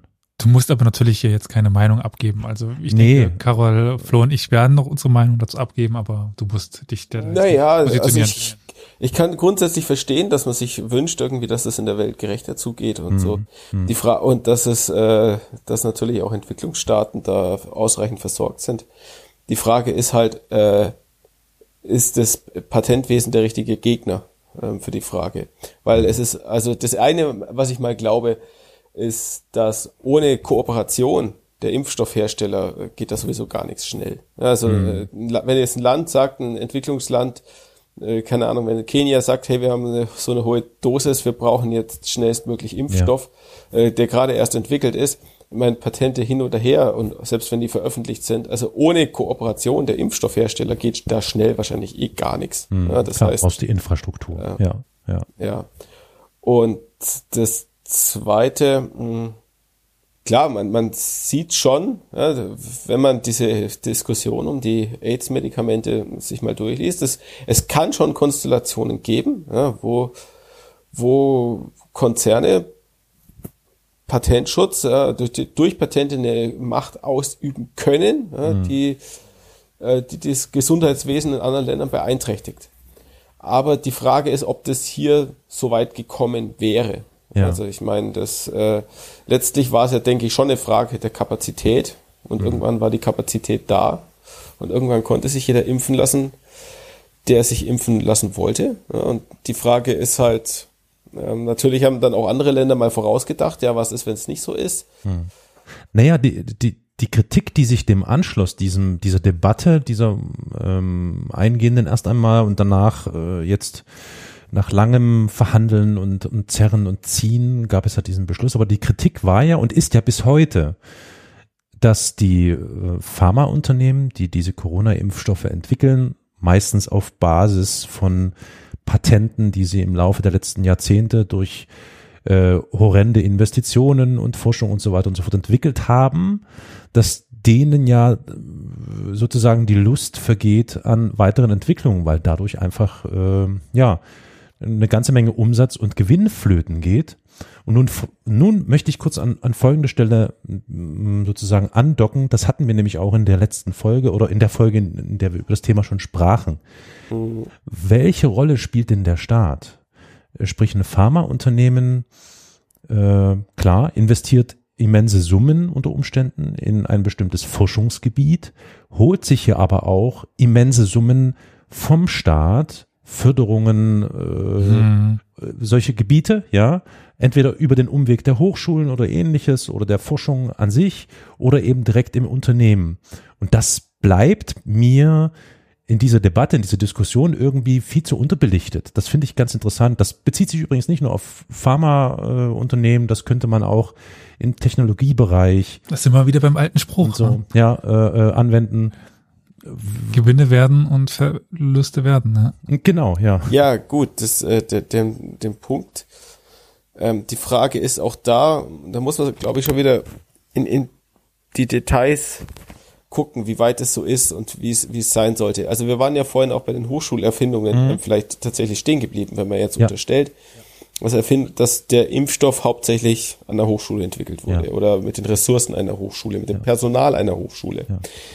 Dann ähm, war es früher so, gab es das sogenannte mh, Hochschullehrerprivileg oder Professorenprivileg. Das heißt, es war Teil der, des Pri der Privilegien eines Hochschullehrers oder einer Professur, dass man mit Erfindungen im Prinzip machen konnte, was man wollte als Professor. Und dann konnte man, so Flo sagt, ja, gibt äh, meldet sie vielleicht gar nicht zum Patent an, man veröffentlicht einfach das, was man rausgefunden hat. Oder man meldet ein Patent an und ähm, nutzt es halt zum Beispiel, um Drittmittel zu bekommen. Ja, so nach dem Motto, hey, du darfst das Patent nutzen, zahlst mir aber meine weitere Forschung. Oder ja, man sagt, okay, jetzt werde ich, jetzt bin ich mal an der Reihe und dann macht der Professor halt auf eigene, auf eigene Rechnung, wird er dann reich. Und ähm, es stellt sich dann ja schon die Frage nach der Rollenverteilung. Wer ist Ja. jetzt der, wer ist jetzt der böse Kapitalist oder, oder wer ist, also es war quasi in der, es war im, in der, im Ermessen des, desjenigen, des Professors, wenn man es jetzt vereinfacht sagt, der die Erfindung getätigt hat. Und seit 2002 ist es nicht mehr so. Da ist es tatsächlich geändert worden. Jetzt ähm, müssen Patente wie ein Arbeitnehmer grundsätzlich mal der Hochschule gemeldet werden. Also das ist auch da die Idee, bevor Sachen veröffentlicht werden, sollte geprüft werden, ob eine Patentanmeldung in Frage kommt. Und dann ist, das ist in den 80er Jahren in den USA aufgekommen, ja, dass auch da dann die Hochschulen angefangen haben, Patente anzumelden. Und ich habe auf Wikipedia steht die Zahl aus dem Jahr 1999. Ja, wenn man bedenkt, dass in Deutschland 2002 das Gesetz geändert wurde, passt es vielleicht sogar zusammen zu einer öffentlichen Debatte, dass die US-Hochschulen im Jahr 1999 31 Milliarden Dollar an Lizenzeinnahmen hatten. Ja, und dass natürlich das eine Idee war, dass man auch diese, diese Ressource anfängt zu nutzen für deutsche Hochschulen. Dass also quasi eben nicht mehr der Professor das macht, wie er will, sondern dass das zentral läuft Ja. und dass, dass wenn ähm, ja eine Erfindung zu Geld gemacht werden könnte, dass halt im Prinzip die Hochschule ihren Ja, oder der Anfang Öffentlichkeit an mit- sozusagen wieder. Genau, eine gewisse Öffentlichkeit. Eines der erfolgreichsten Patente zum Beispiel, was es in der Vergangenheit ja gegeben hat, äh, das MP3-Patent. Ja, das hatte eine Fraunhofer-Gesellschaft. Ja. Und Fraunhofer habe ich jetzt, das, äh, kon konnte ich auch nicht so genau rausfinden, was die eigentlich sind. Aber das ist so, Das weiß niemand. das ist so im Prinzip der verlängerte Arm der, der, der Hochschulen, wenn es um die Anwendung, die Forschung, der Erforschung der Anwendung von bestimmten Erfindungen geht. Ja, und die haben da, sind da auch reich geworden. Oder wir können ja zum Beispiel mal, ein, interessantes Beispiel ist mir bei der Vorbereitung auch noch gekommen. Und zwar, es gibt ja die Firma BioNTech. Und da gibt es ja eine Gründerin, die ist ja ein bisschen weniger bekannt als ihr Ehemann, die Özlem Türeci. Und da habe ich einfach mal geschaut tatsächlich, ähm, bei wie viel Patenten steht die eigentlich als Erfinderin drin? Die kommt ja von der Uni Mainz. Und dann habe ich mal geschaut, okay, wo steht, also das, wenn man die jetzt mal in die Suchmaschine eingibt als Erfinderin, in die Datenbank, dann kommt man auf über 2000 Treffer. Das heißt, die ist in über 2000 Patenten steht die als Erfinderin mit drin. Und wenn man dann, dann kann man auch nachgucken, bei wie viel von diesen Patenten steht zum Beispiel die Universität Mainz als Inhaber drin. Also wo hat quasi dann die Uni Mainz Ja. äh, auch das Recht an der Verwertung von dieser Erfindung. Und selbst da kommt man noch auf über 157 Treffer. Ja. Das heißt, man kann durchaus davon ausgehen, ja, jetzt mal rein ins Blaue, dass das BioNTech auch an die Uni Mainz äh, Lizenzgebühren zahlt. Und deswegen ist es immer die, ist es schon immer die Frage, wie weit, ja, es, es ist alles äh, äh, komplexes Thema, aber Ja. so die Idee, dass, äh, dass die Hochschulen sich aus dem, aus, aus der Patentierung von Erfindungen raushält und da irgendwie nur veröffentlicht, dann ist, glaube ich, nicht der beste Weg, ja, weil dann, dann, dann hast du nämlich genau das. Ich glaube, eine, eine Universität und eine öffentliche Forschung kann niemals alles antizipieren, was man aus einer neuen Grundlage äh, an, an an Patenten rausholen kann. Ich meine, gerade bei Mainz muss man ja sagen, äh, der Stadt Mainz oder dem Kreis, dem Landkreis Mainz überhaupt, Mainz hätte nichts Besseres passieren können als äh, Corona und BioNTech, weil die haben sich wirtschaftlich von einer der etwas ärmeren Landeshauptstädte ziemlich gemausert plötzlich. Ja, gut, aber das hat ja nur weniger was mit Patent oder Lizenzgebühren zu tun als mit Gewerbesteuer, nehme ich mal an. Ja, aber, aber da siehst du aber, da sieht man doch aber direkt, wie, äh, äh, wie da der, der Trickle-Down-Effekt sein kann, Klar, oder? das stimmt. Naja, ja, mit, aber mit Frage, Trickle Down Carol. finde ich immer ein bisschen, ja. Hm? Ja, unabhängig davon. Ab dann hier. Was denkst du, hat ähm, Pfizer oder BioNTech, was immer du möchtest, 2021, 2022 an Gewinn gemacht? Du da, boah, ich pff, pff, an Gewinn. Das ist eine schwierige Frage, weil äh, Sagen wir 2021. Pass auf. An Gewinn. Nicht, nicht an Umsatz, an ne, Gewinn. eben, genau, das wollte ich gerade sagen. Umsatz ist das Ich- eine, Gewinn ist das Um- andere. Umsatz kann ich dir auch nennen. Ich habe beide Zahlen vor. Ja, ähm, ich glaube, der Gewinn wird wahrscheinlich gar nicht so hoch sein, weil die natürlich schon viel daran setzen, den Gewinn möglichst niedrig zu halten. Keine Ahnung, weiß ich nicht. Ich sage jetzt mal einfach Gewinn. Also Umsatz sind 19 Milliarden. Ich wollte gerade, okay, gut, okay, dann sage ich jetzt mal Gewinn 200 Millionen. Keine Ahnung. 10,3 Milliarden. What the fuck? Okay, alles klar. Ist ja auch egal. Zahlen hin oder her. Es ist, äh, Podcasts sind für Zahlen nicht besonders geeignet. Martin, wir sind ja ein Format, das gerne draufhaut. Und deswegen würde ich von dir gerne wissen, stimmst du denn dieser, diesem einen Punkt, der im Zuge dieser Debatte nach den Lizenzlockerungen aufgekommen ist, dass den Pharmaunternehmen viel, viel Geld flöten geht und die deswegen keine Motivation mehr haben, weiter zu forschen zu? Oder hältst du das eher für, naja, ein, ein, ein, wie heißt denn das eigentlich? So ein, so ein, so ein Fake-Argument? Ja, dass, dass die, ja, das ist halt eine gute Frage. Also ich glaube schon, dass es, äh, ich meine, die Pandemie hat im Februar 2020 begonnen und im Dezember äh, des, desselben Jahres stand der Impfstoff. Ob's ohne dieses Streben nach dem großen Gewinn so schnell gegangen wäre, das bezweifle ich schon ein bisschen. So ist es leider.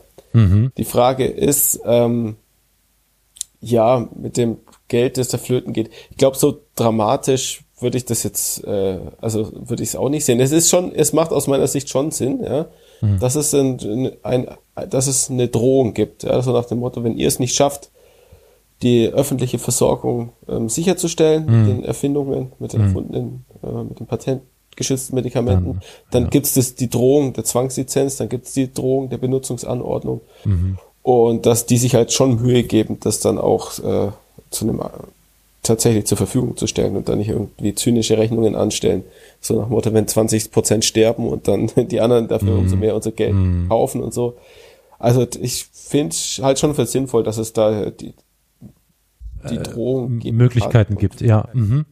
ich meine, ich, ich, die, die, Diskussion ist ja jetzt Jahrzehnte alt. Ja. Wie, wie viel machen die, äh, welche, welche Rolle haben die Forschen Pharmaunternehmen bei der Medikamente, äh, bei der Erzeugung neuer Medikamente und könnte man das nicht anders organisieren? Ja, ich äh, ich glaube, das ist Jahrzehnte alt, wo ich, wo ich mich auch an, wo der Lauterbach immer, mit seiner Fliege weiß man ja immer, wer das war, ja, in, in der Talkshow, wie der halt auch gesagt hat, naja, wenn Pharmaunternehmen da ist, Geld da und die, Uni- die Universitäten können die Forschung übernehmen. Ja.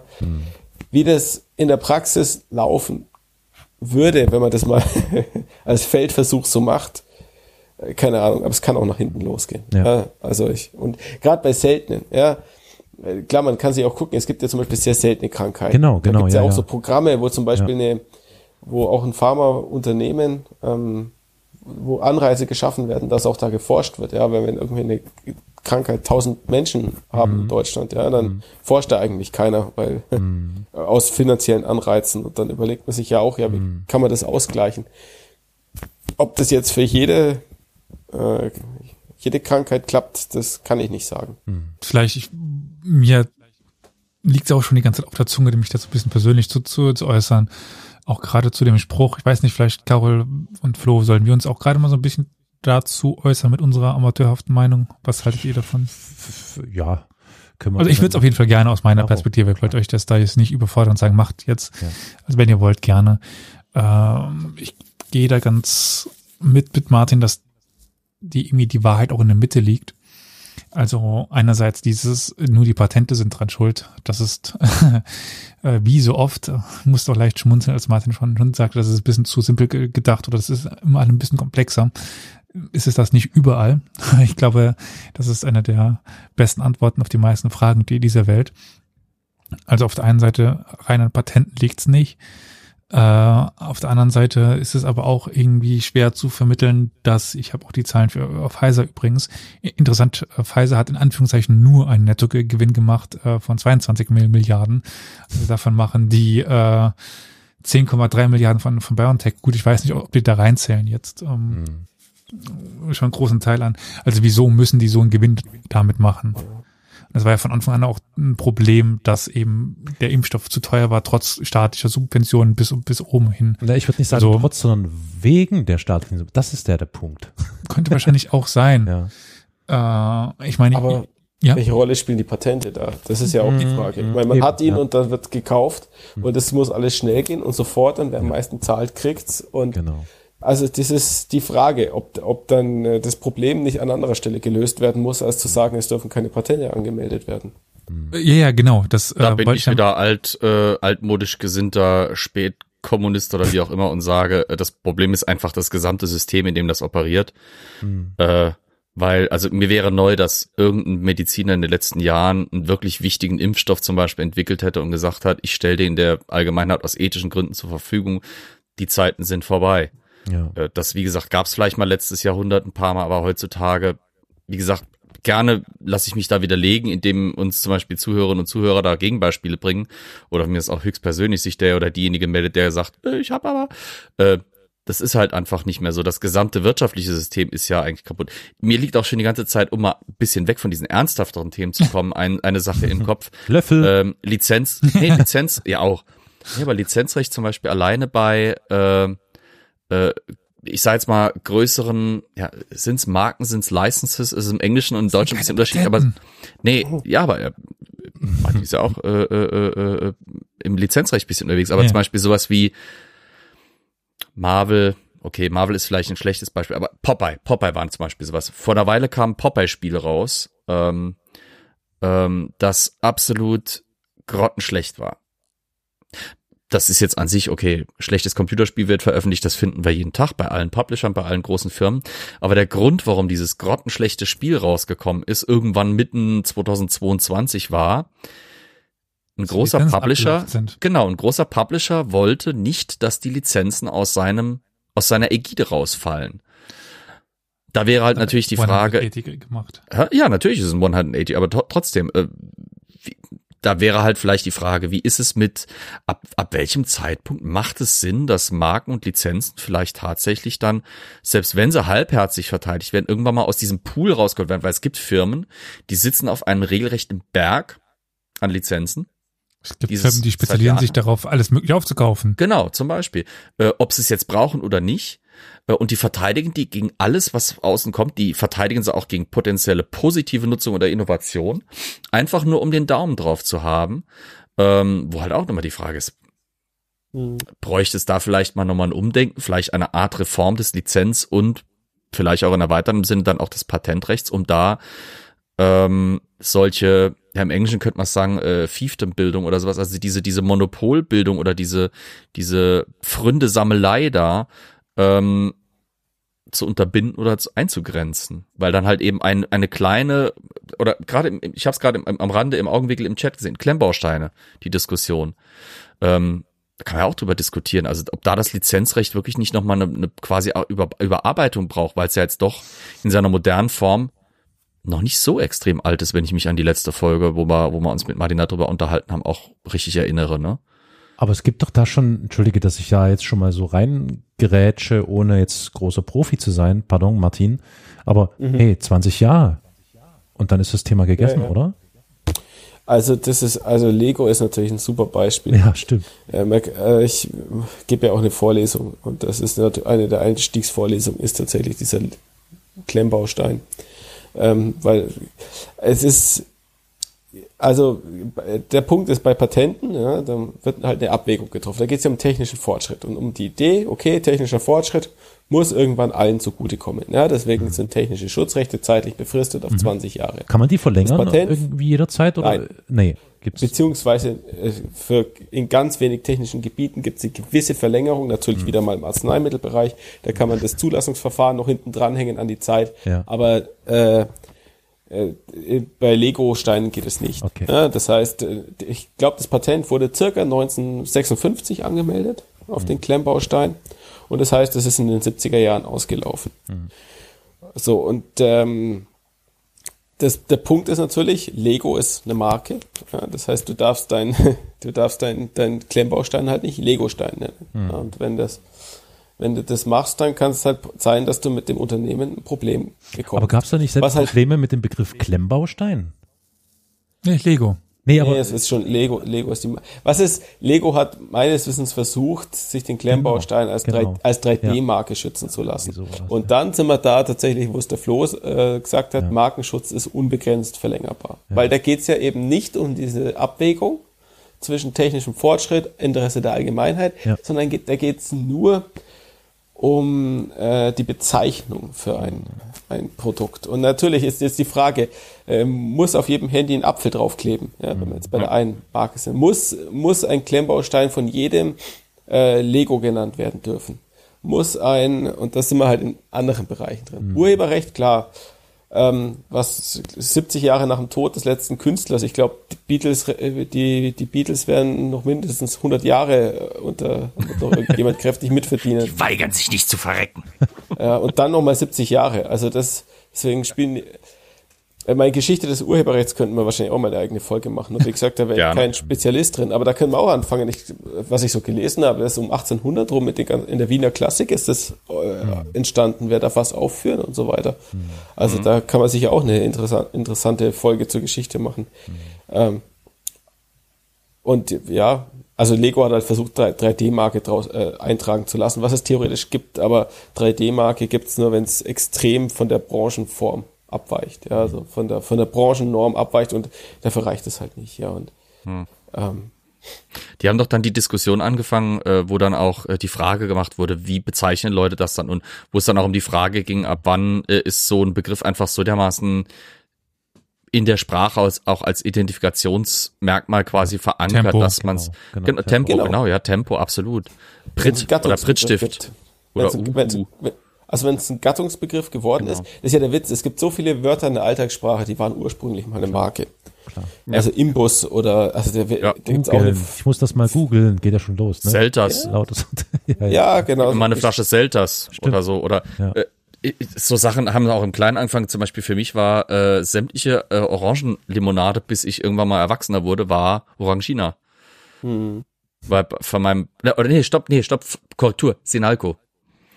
Weil mein Opa hat, egal wo wir waren, immer wenn es eine Orangenlimonade ist, selbst wenn es Fanta war, hat er eine Sinalco für mich bestellt. Aber das hat auch keiner hinterfragt, weil sie wussten alle, was gemeint war. Klar. Also, aber die Frage ist halt jetzt, ja, ich meine, das eine ist wie gesagt eine Bezeichnung. Und natürlich, wenn jetzt Lego oder irgendwer mit Popeye, wenn der, wenn der irgendwie sich dann Spaß draus macht, die, die Community zu, ver, die Community zu verärgern und die halt irgendwie abzumahnen, dann muss er halt natürlich auch damit rechnen, dass irgendwann äh, dass die ganze Sache wegbricht, ja, dass der, dass ein Imageverlust eintritt, der vielleicht größer ist als, als das, was er noch verdienen möchte. Ja. Die Frage ist, ob da jetzt der Gesetzgeber in der Form ähm, eingreifen müsste. Ja, also ich meine, ich meine, wenn jetzt einer die Podcast-Folgen von Historia Universalis irgendwie hernimmt und dann irgendwie kommerziell irgendwo einbindet, ohne euch Bescheid zu geben. Das ist schon geschehen. siehst du? Was? Ja, ganz am Anfang. Äh, Da gibt's, äh, da gibt's ähm, eine Podcast-Plattform, die nenne ich auch gerne mal. Lass die Finger davon. Das ist ein ganz Ach so, ja. Verein. Ich erinnere Äh, mich. Podimo. Hm. Und das ist ganz Hm. böse Bude, weil die ziehen sich wirklich überall diese Podcasts, die selbst mit richtig mit Lizenzen versehen sind, also mit CC BY Lizenzen versehen, ziehen die sich in ihre Podcast-Plattform und ver vermarkten die dann mit Werbung und allem Pipapo. Total verrückt. Ja, aber entschuldige bitte, ich unterbrach dich. Ja, aber genau, genau um so Fragen geht's ja. Mhm. Und wenn jetzt, äh, und wenn jetzt der, äh, ja, und wie gesagt, äh, muss, muss man da ein, eingreifen und diese Rechte beschränken. Ja, das geht ja, kann ja in beide Richtungen gehen. Ja. Wenn, wenn du als kleiner Mensch eine gute Idee hast, sei es jetzt eine Patentmarke, Design äh, oder was urheberrechtsfähiges, dann willst du auch nicht, dass und, und wenn das die Idee gut ankommt, ja, dann willst du auch die Möglichkeit haben, das zu kontrollieren. Ja, und dann ist natürlich die Frage, muss es bis 70 Jahre nach dem Tod gehen? Muss es bis äh, im Zweifel unendlich sein? Ja, aber es gibt Marken, die Es gibt halt Biermarken, ja, auf Biere, die, die sind seit 130 Jahren im Markenregister eingetragen. Das heißt, das Markenregister gibt. Und äh, die Frage ist, ist es so schlimm? Also, Ja, ja. ist es jetzt was, wo man, wo man eingreifen muss? Ja, beim Bier vielleicht weniger. Bei der Bezeichnung von Bier. Ja. Da sagt jetzt natürlich wahrscheinlich so mancher Bayer sich, ja, ja, kommt so ein Franke, ne, Ja. aus dem Nürnberger Raum und, und hält uns so ein Gespräch, na, merci. Ne? Du kannst natürlich sagen, gerade in der Pfalz, kannst sagen, ja, wir wollen jetzt auch endlich mal Champagner machen dürfen. Ja? Also wir wollen nicht nur irgendeinen Wein machen, nicht nur irgendeinen Sekt, nein, wir wollen Champagner machen. Wir wollen das Ding Champagner nennen dürfen. Das ist ja dann aber wieder europäisches Recht, weil Ja, genau. da liegt das ja mit diesen, äh, ja, da, da, das ist dann aber schon, wie hieß, das hat auch eine spezielle Bezeichnung. ja, die geografischen Ursprungsbezeichnungen. Ja, ne? Genau. Ja. Und da gibt es eine Menge Sonderrechte und Sondergesetze, weil natürlich Hm. ja, das lokale Spezialitäten, Nürnberger Rostbratwurst ist auch eine geschützte geografische Bezeichnung. Dabei sind die gar nicht mal so lecker. Aber naja, äh, Oder dann das geht's sind ja teilweise aber auch wieder historische Sachen. Ich meine, äh, der Champagner ist ja jetzt nicht erst seit gestern geschützt. Und das ist ja noch eine Sache, Ja. die geht ja äh, teilweise 100, 110 Jahre zurück. Weit. Mer Genau. mer merkt ihr was, ne? Wenn es um weit, ja. Alkohol geht, Flo blüht auf. Ich bin, ich bin einer der Gründe, warum dies kein trockener Podcast ist. Da Ja, was das ist wahr. Das ist, Ich habe hier, ich habe hier währenddessen, während ich hier äh, gesessen habe, mein Picon-Bier getrunken. Da habe ich überhaupt keine Hemmung, äh, das auch so zu geben. Äh, ich, ich nutze den Mittwochabend meistens, um etwas zu trinken. Und zuzuhören oder zu reden. Ja, ich ertrag Elias nüchtern nicht. Das ist ganz einfach. Ja. Also wir treffen uns auch nur bei Bier oder Ja. Podcast, das heißt auch Bier. Absolut. Nein, natürlich nicht. Zum Schluss hätte ich noch eine Frage, die wieder ein bisschen intimer wird. Mm, Oh. Also die betrifft jetzt quasi nur dich und deine Person. Ähm, gehst du mit einem guten Gefühl ins Bett? Also schläfst du mit einem guten Gefühl ein, dass du was Gutes tust? Oder bist du eher so ein bisschen unentschlossen und, und haderst manchmal mit der Entscheidung, Patentanwalt geworden zu sein? Ich hoffe, das ist jetzt nicht wirklich zu intim, aber das interessiert mich wirklich sehr, also wie, wie Nein, ich gehe ich geh schon mit einer guten. Entscheidung ins Bett. Es, es gibt natürlich, man sieht schon natürlich, dass, ähm, dass äh, Menschen äh, Probleme kriegen mit dem Patentschutz und dass Mhm. äh, die böse auf die Nase fallen, ohne dass sie vielleicht allzu böse Absichten hatten. Ja, man äh, eröffnet einen Internetshop und äh, gibt ihm einen Namen und dann recherchiert man nicht, ob es den Namen vielleicht schon gibt, ja. Äh, und dann kassiert man halt eine Abmahnung und dann Ja, gut, äh, das ist und manchmal Blödheit. steht man halt auch auf der Seite, die die Ab Abmahnung ausspricht, ja, und dann Ja, ja. und dann wird man manchmal auch mit Sachen konfrontiert, wo man sich so denkt, Mensch, der andere Mensch tut mir eigentlich jetzt schon auch leid, war zwar Mhm. doof, was er gemacht hat, aber es könnte einem halt passieren und natürlich, ähm, aber es, ich meine, letztlich bekommt eine Idee einen Wert durch das, was ich mache. Ja, Das also ist- einen, Das ist schön, schön. Ja. einen, einen handelbaren Wert und auch einen Wert, von dem Mensch leben könnte. Ja, und auch von dem auch Firmen leben können. Und wie gesagt, das Patentwesen ist ja nicht nur von linker Seite Druck ausgesetzt, sondern tatsächlich auch von li libertärer Seite, von also welchen, die sagen, freier Handel ist ja die Alternative zu dem Ganzen, dass Ja. man das, auf das komplett verzichtet. Das ist ja heute auch noch so, ähm, dass es da die Bestrebungen gibt. Und äh, je nachdem, was für was für Mandanten da man jetzt hat, äh, kann's, kann man auch den David äh, vertreten, der jetzt gegen Ja. oder die Interessen des Davids vertreten, der sich irgendwann mit einem Goliath auseinandersetzen muss. Und das Okay, ist also gleicht sich das Und- sozusagen aus. ja Könnte man natürlich wieder die, die typische äh, Westentaschenfrage an jeden Anwalt stellen. Mhm. Äh, warst du jetzt öfter schon auf der Seite des Davids oder des Goliaths und, und hast du da überhaupt eine, eine Handhabe da, dabei, ähm, wie und was und wo oder? Eine freie Entscheidung hat man ja, oder? Das kann man schwer Mhm. sagen. Man, man kann ja auch als Anwalt äh, mitwirken, dass äh, David und Goliath überhaupt gegeneinander kämpfen. Also Mhm. diese ganze, diese ganze Prävention, die ja manchmal da dahinter steckt, wenn man berät, welche Marke kann man jetzt verwenden, mit welchem Patent, äh, mit Mhm. welcher Technik kann man überhaupt auf den Markt. Ähm, das dient ja auch dazu, Streitigkeiten zu verhindern. Ja. Und äh, da, man weiß ja nie hinterher, ähm, wenn, wenn man jetzt ein Patent anmeldet und ein Patent wird erteilt und es gibt nie einen Streit um das Patent, kann man jetzt natürlich argumentieren, dass das Patent vielleicht gar nichts wert war und man sich die Anmeldung vielleicht hätte sparen können. Also wenn man die Erfindung jetzt selber benutzt. Aber auf der anderen Seite weiß man auch nie, wer durch dieses Patent möglicherweise abgeschreckt wurde. Ja, und wer möglicherweise nie, nie, äh, wer, wer möglicherweise das recherchiert hat, gedacht hat, hey, sowas will ich eigentlich auch machen und dann hat das bleiben lassen, weil er das Patent gesehen hat. Oder die Marke gesehen hat oder und dann, also ich denke, das meiste ist immer Präventionsarbeit, was man, was man leistet. Also ich Also, finde, das, es gibt das natürlich auch Kan- Kanz- Kanzleien, die sich darauf spezialisiert haben, äh, Klagen zu machen, ja, Kriegskanzleien, wie es so schön heißt.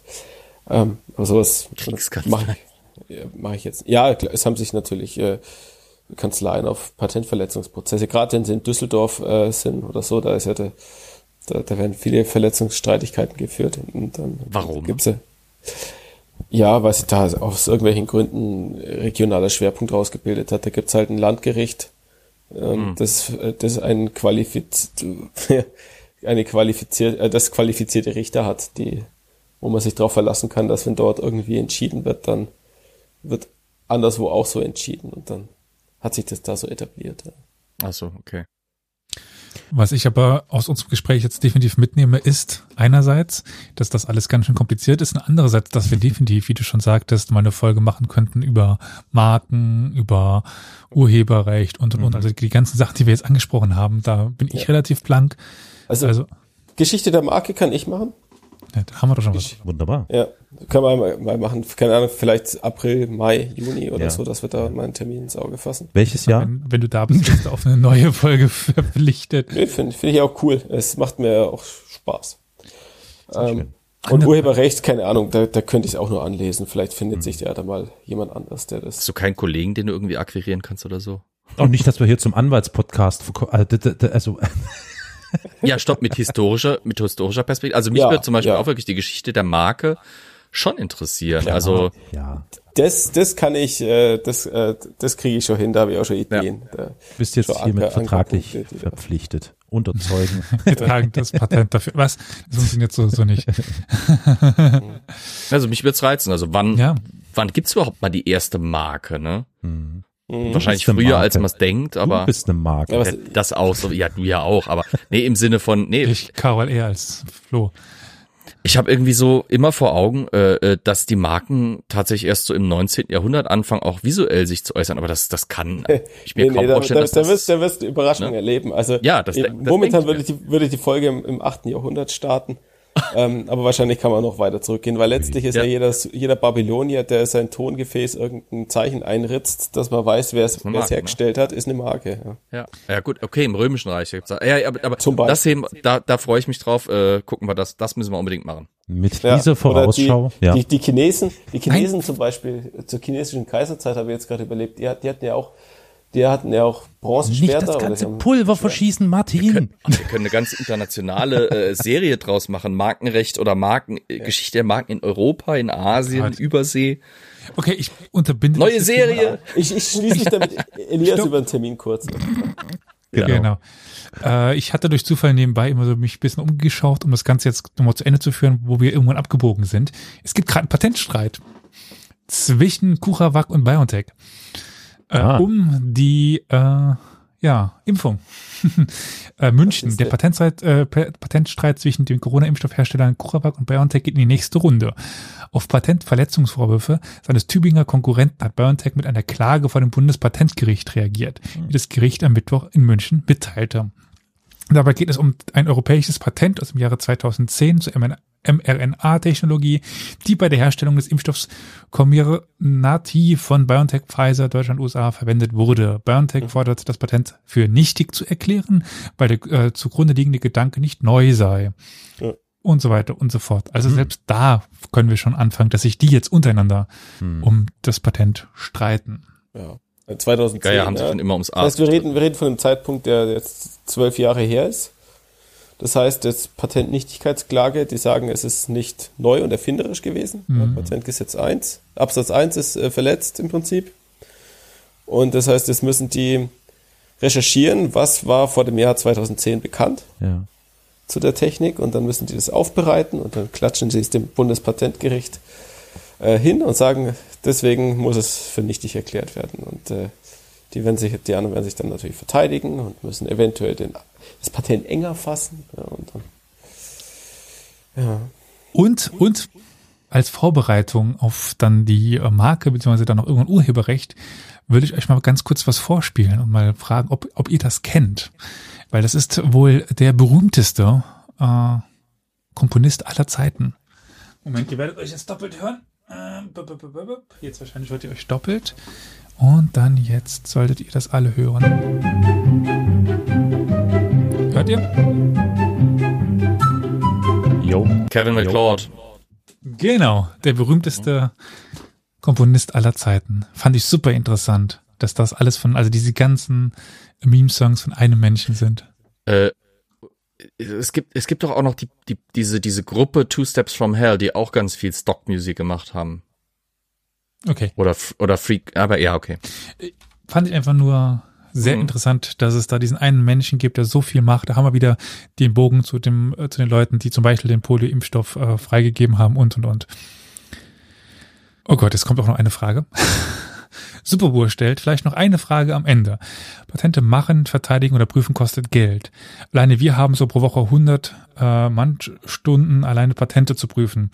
Der Gedanke war, dass das Patent die kleinen Erfinder schützen soll, sollen. Aber der Aufwand könnte sein, doch äh, können sich doch nur die Großen leisten. Was ist die Frage? Superbohr. Ja, gut. Ist, ob es halt sozial ausgewogen ist, das Okay, ja. Patentrecht. Also ähm, natürlich ist so ein Rechtsstreit kann auch mal in, einer Materialschlacht enden. Ja, das ist in den USA, äh, ich weiß nicht, wer jetzt, wer, die heutige Folge Geschichten aus der Geschichte gehört hat, da geht es zufälligerweise darum, ja, dass man natürlich auch die, die Gegenseite, die, den, den kleineren aushungern kann, indem man so lange weitermacht mit Streitigkeiten, bis der dem das Geld, bis der finanziell und nervlich am Ende ist. Hm. Aber ähm, und natürlich ist es wie, wie halt alles. Ein großer Konzern mit entsprechend finanziellen Ressourcen kann natürlich mehr machen aus, aus dem Ganzen. Aber grundsätzlich, ähm, ähm, ja, steht es allen offen ja, und allen zur Verfügung und kann auch von allen genutzt werden. Aber natürlich, ja,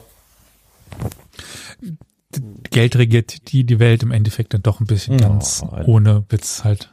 Ein schöner Satz. Also meine Anmeldung, die, die Anmeldung ist jetzt natürlich nicht so teuer, aber äh, und das, das Ganze zu, äh, vor allem wenn man es immer mit den sonstigen Investitionen vergleicht, die man Hm. betreiben muss, um eine, aber natürlich das Ganze, Schutzrechte zu sichern und so, wenn man gl- global tätig ist, ich glaube Stahl, um Stahl ging es, ja, was er gemeint hat, Hm. ähm, kann da schon viel reinkloppen, ja. Und ja, wenn man jetzt dann da versucht, als einzelner Mensch da mitzuhalten, dann hat man natürlich, sieht man auch da erstmal äh, nach. Ja.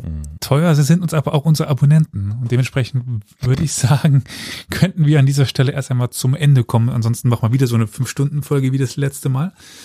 Und äh, ja, wir bedanken uns bei dir.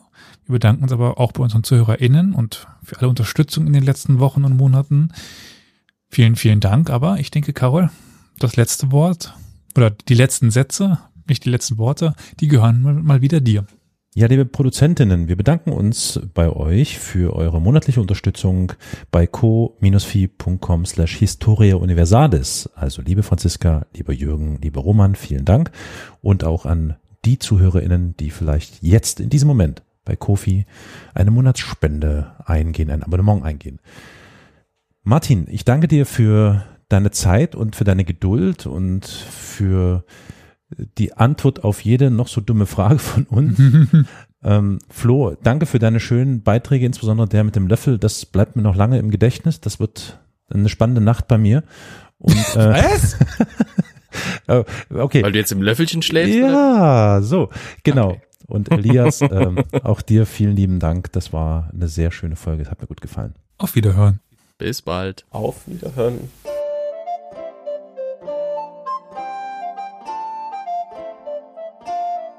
Ich drücken wir auf den Knöbel. Shalom, meine Freunde. Pochtwein hast du jetzt verschüttet.